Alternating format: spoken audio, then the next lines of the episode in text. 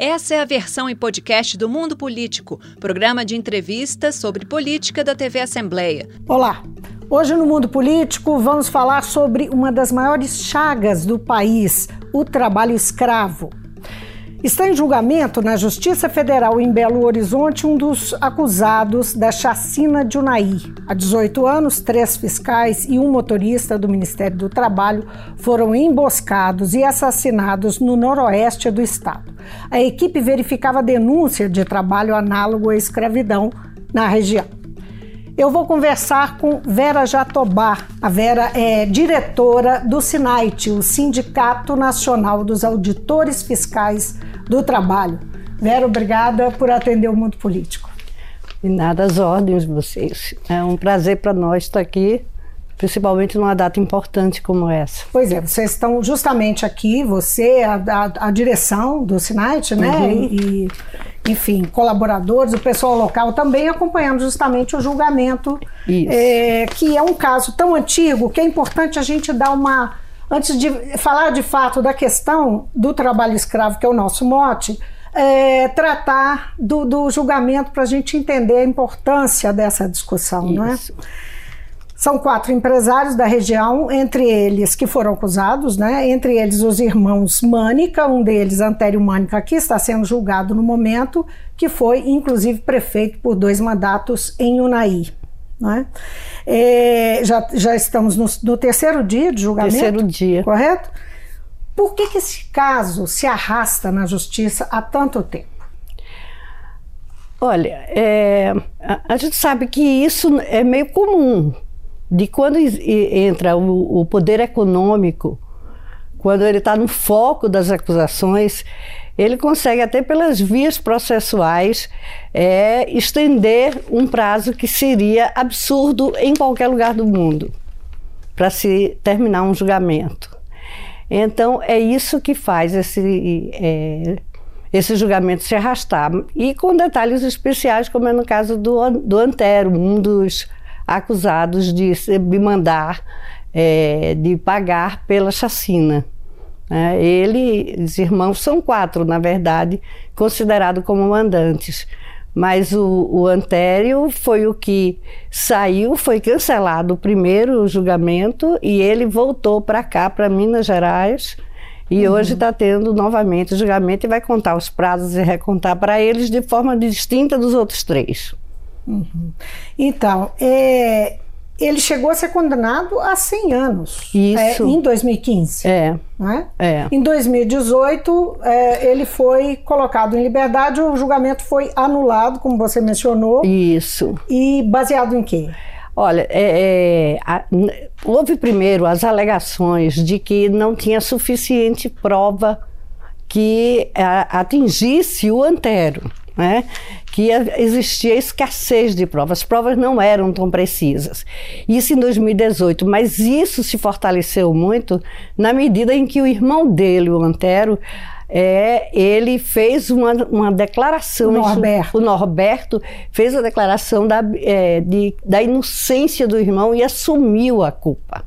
Então, isso reforçou uma decisão para anulação do, do do julgamento, mas a, a resistência e, os, e, a diligência e os novos uhum. recursos trouxeram o julgamento para a Câmara de Minas Gerais, aí recomeçando novamente da primeira instância. Uhum. Da, e daí é, temos que nenhum dos mandantes, nem um dia sequer foi preso.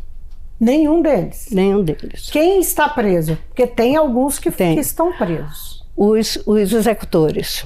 Todos os executores, em 2015, eles foram eles foram presos e foram a julgamento. Agora, os, é, é, entre os mandantes, é, há os que admitem culpa, além do Norberto. Há. Há um, um, um, um dos mandantes que foi delator, que é o Hugo Pimenta. Hum. Ele, ele já ele, depois aqui em Belo Horizonte? Já depois, né? Então, ontem, durante antes de ontem, ontem houve, houve a fala de, da, de vários dos, dos mandantes do, dos, dos executores, né?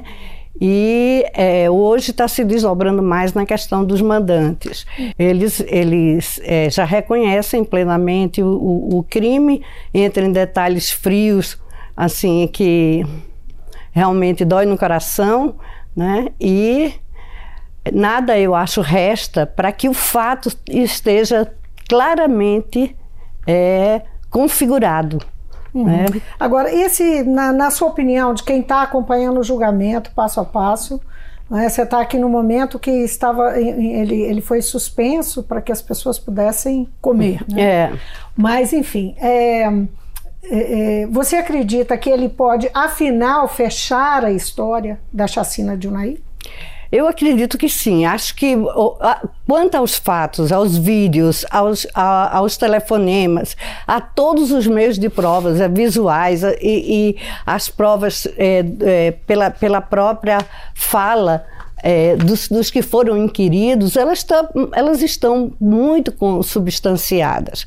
O que a gente sabe é que os detalhes detalhes assim o carro é cotal o, mas o carro o carro é o carro é azul marinho falou que o carro era preto só que o carro foi visto de noite num dia de chuva qualquer azul marinho pode aí fica se apegando a fatos que já foram esclarecidos e isso demora o julgamento.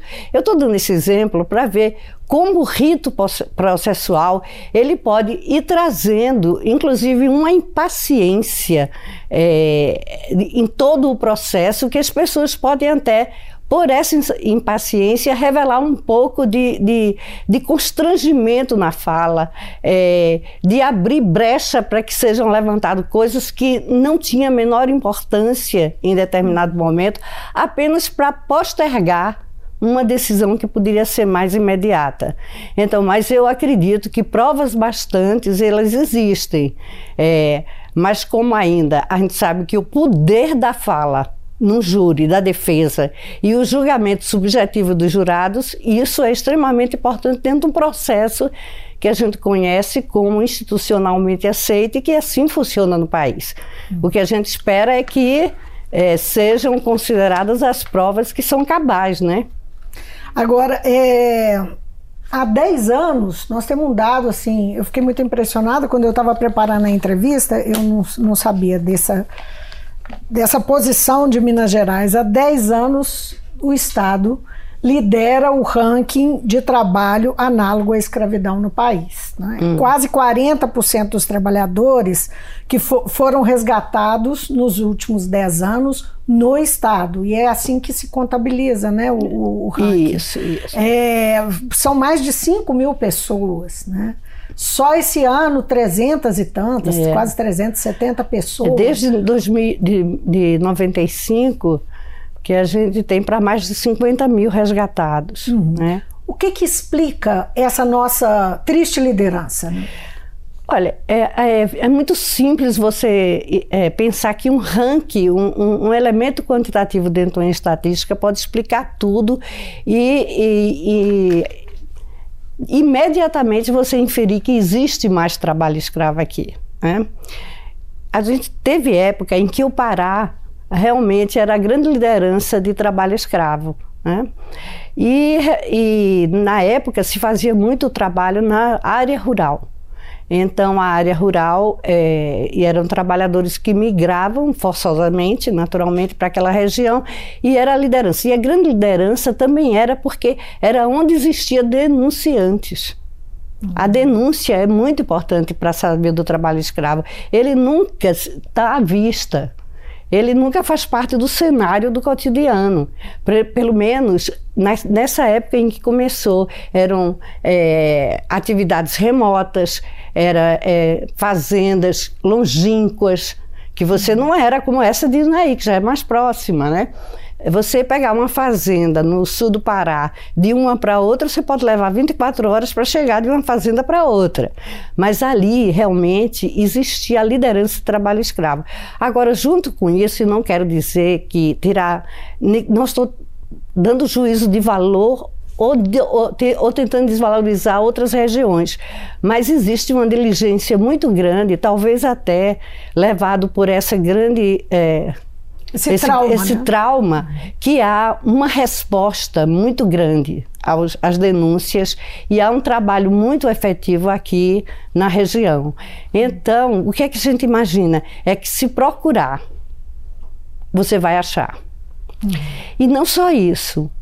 É, antes você tinha uma dificuldade para você configurar a existência do trabalho escravo, porque as pessoas queriam imaginar que deveria ter uma bola de ferro no pé e estar tá como aquela de antes da, da abolição da escravatura. Não é disso que se trata. Aquilo era um tipo de escravidão e a gente está falando da escravidão contemporânea. Que essa daí não é o trabalho forçado que você faz. A, é, outras características também levam a essa compreensão. Que características são essas? O Olha, que, que define um, hoje um né, esse trabalho escravo? Veja, o mundo é, eu espero que continue assim, né? Tantos acontecimentos aí de guerras e de tudo. O mundo evoluiu é, no sentido de ter uma, uma um, um, ganho em, em, direitos humanos, é, um avanço civilizatório. Então, para você considerar uma pessoa hoje, uma pessoa traba que trabalha de forma escravizada, você considera também a submissão por outros meios como trabalhar de forma degradante, você ter jornadas exaustivas, você, você ser transferido com, com promessas enganosas. Você vai para frente de trabalho assim, assim, ganhar tanto e chega lá, você perde até a referência geográfica de onde você está. Você está levando essa pessoa a uma condição de não poder nem se deslocar, ou então viver, às vezes, compartilhando o seu dormitório com animais, tomando água do rio, que é extremamente contaminado, não tem nenhum é, instrumento de proteção. Você trabalha com agrotóxico, que os trabalhadores muito claramente chamam de veneno, né?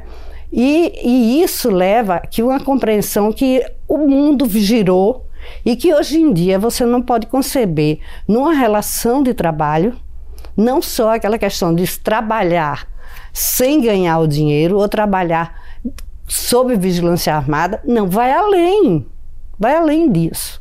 Hum. Agora, por falar em não trabalhar pelo dinheiro, tem também aquele que seu dinheiro fica no próprio armazém. Pois é, é isso que é, é a servidão pela dívida. Uhum. Você já chega devendo.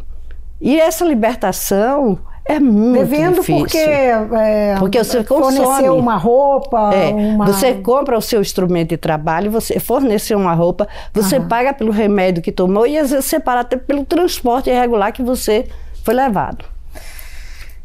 Agora, é, no caso desse julgamento e desse caso da, da, da, chacina de Unai, a denúncia era em relação à fazenda dos Mânica. Isso. Que é uma fazenda de feijão, uma fazenda muito grande uhum, na região. Uhum. Né? Uma fazenda, inclusive, de exportação. Isso. Só para clarear, porque nós não entramos nisso. É. Não é isso mesmo? É. Tá certo. Agora, é, proprietários, agora falando do, do, todo, né? Proprietários rurais que estão mais no foco da nossa conversa aqui, empresários do agronegócio ou que não sejam um grandes negócios, mas que têm esse tipo uh, de prática, eles têm sido punidos? Eles têm, sim. boa parte deles são punidos, mas acho que assim há uma compreensão de que a punição ela está aquém daquilo do, do, do, da infração cometida, né?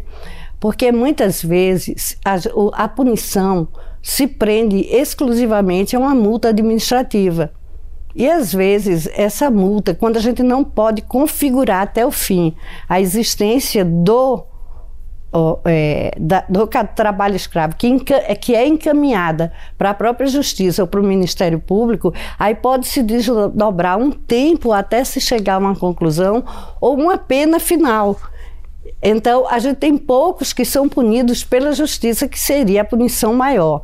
A gente tem muitos que são realmente é, é, em, em, onde são impostas as multas e pode ter outras sanções é, de natureza mais ética, de natureza de exportação. Sabe que o mundo hoje tem outro tipo de selo também, tem um selo social. Uhum. Aqueles que estão envolvidos ou participam de algumas listas, eles podem estar também cancelados. Especialmente se eles são exportadores. Né? Exportadores. Né? Então, há esse selo que é um, uma conquista importante, porque a gente sabe que a prática é, é a filosofia, às vezes, é, do empregador visa muito o lucro daquela forma em que não é um lucro dentro de um desenvolvimento sustentável ou talvez dentro de uma visão social mais ampla que alguns é, acho que alguns segmentos já pratica isso e tem. Uhum. E a gente também, mesmo trabalhando na parte da,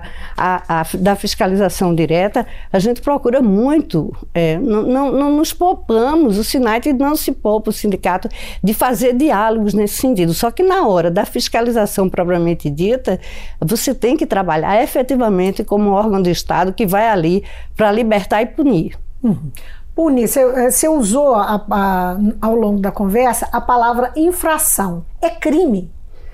É, é, a prática, né? É quem, quem o, o, empresário, enfim, é. é que crime. contrata, é crime. que caracteriza trabalho é, análogo à escravidão, é crime. É crime, é crime, porque se ele está dentro daquelas características que eu estava te falando do trabalho degradante e aqueles vários elementos que constituem essa, essa, essa infração que é configurada não somente através de um elemento coercitivo direto para com a integridade do trabalhador, mas é o conjunto das atitudes que são feitas para que ele exerça seu trabalho das, das, infrações que são cometidas, tudo isso. O que, o que é que é infração? É aquela aplicação da multa administrativa que é feita pelos auditores fiscais.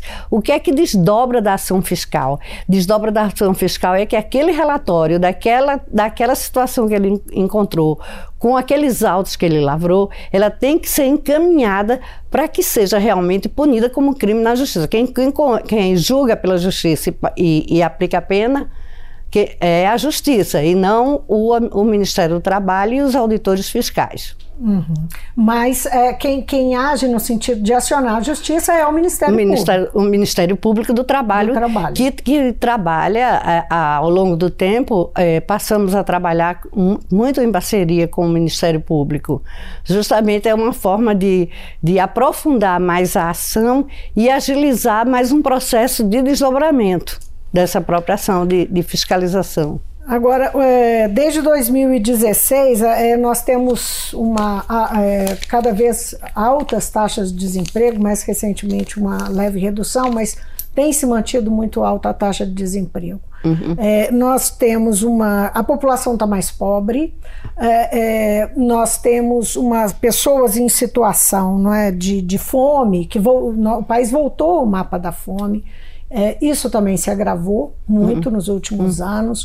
Uh, isso pesa, isso aparece na, na, na, fiscalização quando vocês estão trabalhando, estão em campo, aparece eh, essa realidade eh, no trabalho escravo? Quer dizer, o impacto, não é só. É, é. Eu acho que quanto mais vulnerável fica o trabalhador é, do ponto de vista econômico, mas ah, ele fica vulnerável àqueles que querem explorar. Agora veja, em nome dessa situação, esse contexto que aprofundou a, a, pobreza, o desemprego, a miséria, quer que se justifique tudo. É, não, eles estão assim porque se não for assim, eles não têm nada. Então, isso não tem jeito, a gente não pode acceder a esse tipo de argumento, porque se a gente acha que um trabalhador fica mais vulnerável, que mais leva o trabalhador a ser escravizado é a vulnerabilidade, a gente vê, por outro lado, que a vulnerabilidade do trabalhador é, expõe, extravasa a cultura escravagista de muitos. Quer dizer, esse oportunismo é preciso que a gente tenha um olhar muito aguçado para não cair até às vezes da insatisfação do próprio trabalhador. Puxa, a fiscalização chegou aqui, eu perdi meu emprego. Uhum. Mas é, é, Deixa eu ver é, se eu entendi o que você está dizendo. De, é, é para além de olhar, olhar a situação de quem está escravizado, é a situação de quem escraviza. De quem escraviza. Qual que é a origem da questão? Da questão. E você está dizendo que a origem está na nossa cultura. A nossa cultura escravagista, ela está perpetuada nesse comportamento, é isso? Eu acho, eu hum. acho. Não só eu acho, como existe muita literatura nesse sentido. Que o trabalho, que a gente ainda traz uma, uma cultura escravagista que leva a, a banalizar a naturalizar, a aceitar a prática. Muitas vezes a gente pode, pode observar, isso em trabalho infantil é muito comum, é que você, em nome de amadrinhar, apadrinhar uma criança, você a submete a uma questão que ele não deixa soberana nunca. Você, não, ela é pobre, a família dela é pobre, ela vem para aqui, ela vai cuidar do meu filho, vai brincar com ele e eu vou dar o vestido, eu vou levar, vou alfabetizar. Quer dizer, ela é, é, existe um compromisso aí é, não cidadã, ela não eleva a condição cidadã daquela, daquela criança. E assim, às vezes, é com o trabalhador: olha, você em casa nem isso tem, come isso. Você em casa não tem nada para comer. O que é que tem que, essa, que esse feijão usando, esteja um pouco bichado? Mas isso é, é a gente está falando de uma relação de trabalho, a gente não está falando de, de, da, da Idade Média, de uma relação pré-capitalista, em que alguém está ganhando dinheiro pela sujeição de outros. E, e, em vez de elevar aquela condição do outro a um patamar melhor de cidadania, ele aproveita a vulnerabilidade maior para fincar ou manter aquele status quo. E o Estado tem que estar tá aí. É, você falou que a fiscalização tem sido mais, especialmente Minas Gerais, chamou atenção por conta, inclusive, hum. desse triste, dessa triste chacina de 18 anos atrás, é, que tem sido muito atuante. Tem bastante apoio do Ministério Público do Trabalho, trabalha em parceria. Mas assim, uh, assim como no passado uh, houve né, um momento lá tão grave, que, foi tão grave que chegou a esse ponto, é, você diria que hoje é, isso está completamente superado? Os fiscais, do, do os auditores fiscais, eles sofrem ameaça ainda? Eles correm risco? É, eu estou falando não só de Minas Gerais, mas Corre. a realidade é, do, desse trabalho é, no é. campo vamos dizer que. Não, é, no campo a gente pode ampliar, é, nós estamos falando é, do campo especificamente. O, o, que, o que acontece é que a gente chegou a um patamar de, de, de uma condição muito melhor de trabalho, nós auditores. Né? É, por quê? Porque virou agenda, mas não foi uma agenda de geração espontânea pelos governos. Foi uma agenda em que a, as sociedades, as organizações sociais, elas empurraram, olha, tem que aparecer. Houve um momento em que o governo brasileiro, em 95, reconheceu na ONU que tinha trabalho escravo no Brasil. Se você tem esse abacaxi na mão, ah, sim, tem que descascar. Você está revelando que tem. Então foi a partir daí em que, é, levado também por organizações tipo a CPT, é, as organizações sociais mais ligadas a essa questão de direitos humanos a empurrar. A gente houve toda uma inspiração daí por diante na questão dos direitos humanos. Eu acho que foi notório no Brasil. A Constituição de 1988 já consagrou coisas que no passado não funcionava. Então a gente tinha realmente um, um campo bem mais fértil para se trabalhar. Mas foi fácil? Nunca nem dentro do próprio Ministério do Trabalho. Com muito conforto eu digo isso, porque eu fui secretária da fiscalização do trabalho em 1992 e 93, antes mesmo de se criar os grupos móveis. E olha, um monte de denúncias de trabalho escravo.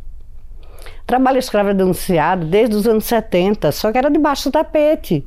Dom Preso Carlos D'Agla, que era, era, era da, da matriz lá da, de são Félix, da Araguaia, foi ameaçado mil vezes por fazer essa denúncia. Né? Então, e tudo isso foi. Aí, aquele momento democrático fez fluir, tirar aquela pedra do caminho, sem querer falar em Drummond, na terra dele, mas essas pedras ainda tem no caminho. Então, por mais que a gente tenha evoluído, é, isso acho que não tem lugar nenhum da, da literatura assim, dessa forma como eu vou te falar. Mas 93 e 94, a gente teve um momento tão importante. A gente teve que foi criado o primeiro Plano Nacional de Combate ao Trabalho Escravo, que era com participação da sociedade. Era várias organizações, sindicatos, co é, coordenado pelo Ministério dos Direitos Humanos, o Ministério do Trabalho também estava junto. Então, a gente teve o Plano Nacional, a gente criou uma Comissão Nacional de Combate ao Trabalho Escravo no Brasil. A gente te, é, foi, foi fluindo movimentos E o que, é que você acha? Foi à toa que logo em seguida a gente tivesse uma chacina? Porque o que, é que eu imagino é que há uma reação. Uhum. Quando as coisas começam a fluir, assusta. Isso não existia antes. Por que é que está acontecendo agora? Porque quando se torna agenda pública, ela deixa de ser só uma obrigação do Estado. Ela passa a ser uma visão de toda a sociedade para não aceitar mais a situação que era antes. Mas agora é, a gente tem uma espécie de novas barreiras sendo criadas. É, eu acho que o trabalho escravo nunca saiu da agenda porque ele teve uma sustentação dentro da sociedade das organizações e da vigilância internacional muito grande aqui no Brasil. O Brasil foi um exemplo, e é ainda um exemplo de combate ao trabalho escravo no mundo. Bom, essa é uma fala que, uh, se, se, nós temos um julgamento que ainda não se encerrou, pelo menos essa fala, ouvindo de você, é uma fala, digamos, animadora. Sem dúvida. Vamos pensar. Não perdemos as esperanças, porque a gente tem um grupo, é o grupo de fiscalização móvel. É, Inclusive, na época que a gente, a, quem liderava a secretaria, na época da criação desse grupo que a gente embrionou quando eu estava na secretaria, foi uma colega daqui de Minas Gerais, Ruth Beatriz Vilela, que foi secretária há muito tempo, e ela levou isso com muita garra. Então, é, é aquela história, tá posto, tá difícil de tirar, né? Embora as tentativas, mas quando a sociedade se adona do tema e da agenda, não é fácil. A vigilância é é muito grande. Mas a gente sabe que hoje começa, a gente tem, desculpe aí a expressão, mas a gente tem uma, um decréscimo das fiscalizações de um modo geral. Não existe uma abertura dentro desse governo hoje para que tranquilamente as fiscalizações se efetivem. Porque não existe o interesse da própria liderança do governo de que isso se seja promovido, principalmente na área das, da Amazônia, uhum. é, a fiscalização no congote do empresário, o, o, o, empresário, coitado, não pode trabalhar tranquilo. Quer dizer, tudo isso reverte aquilo que a sociedade já estava assimilando como um progresso, uma evolução da própria humanidade. Dizer, então, esse processo de evolução pode estar tá, tá em risco. Pois é, e um ato como esse, se a gente tiver essa vigilância como a gente teve, olha, a imprensa foi muito, deu uma cobertura boa, e que a gente tenha realmente o sucesso final nesse julgamento, a gente pode ter aquela tranquilidade da paz à alma. A gente tem 18 anos, não só de, de, de impunidade ou de resultado final, e em que a gente queira que o, o, processo educativo flua, e em que a gente quer que as, a, a, se cumpra aquilo que são as penas, a gente também quer que as famílias, os colegas, a sociedade tenham paz na alma. Por quê? O Estado também é vítima. O maior vítima disso que foram agentes de Estado que foram mortos cumprindo a sua missão. E até hoje o Estado é vítima de não ter punido aqueles que é, cometeu essa chacina, né? Pelo menos se considerar que os mandantes não foram é, não cumpriram não pena. cumpriram pena até hoje, uhum. se torna meio difícil a gente imaginar que alguma justiça foi feita. Vera, foi um prazer ter você aqui no Mundo Político. Vamos acompanhar, o julgamento não acabou mas eu acho que mais, sobretudo, falar da questão em si, né, do grande desafio do trabalho que vocês fazem, isso é, foi importante a gente trazer aqui no mundo político. Muito obrigada. Obrigada. Eu conversei sobre uma grave chaga social do Brasil, o trabalho análogo à escravidão, com Vera Jatobá. Ela é diretora do Sindicato Nacional dos Auditores Fiscais do Trabalho. Nesse momento, é julgado em Belo Horizonte Antério Mânica, um dos acusados da chacina de Unai, ocorrida há 18 anos. Obrigada pela companhia e até amanhã. O Mundo Político é uma realização da TV Assembleia de Minas Gerais.